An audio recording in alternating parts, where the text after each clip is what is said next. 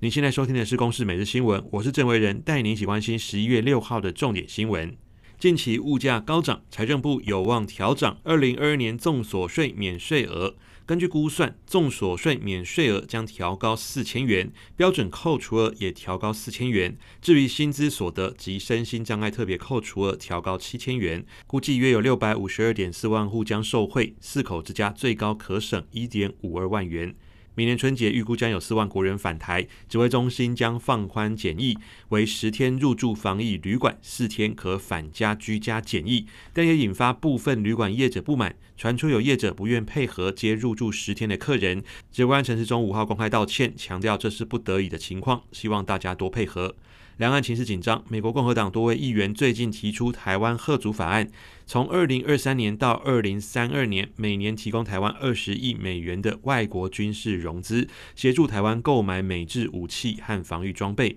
此外，美国海军部长戴杜罗指出，中国是美国的最大威胁，若台湾被美国接管，将严重威胁全球经济。美国军力报告指出，中国二零二七年可能对台动武，逼迫谈判。国防部长邱国正五号表示，会让共军。发起战争前考量付出的代价。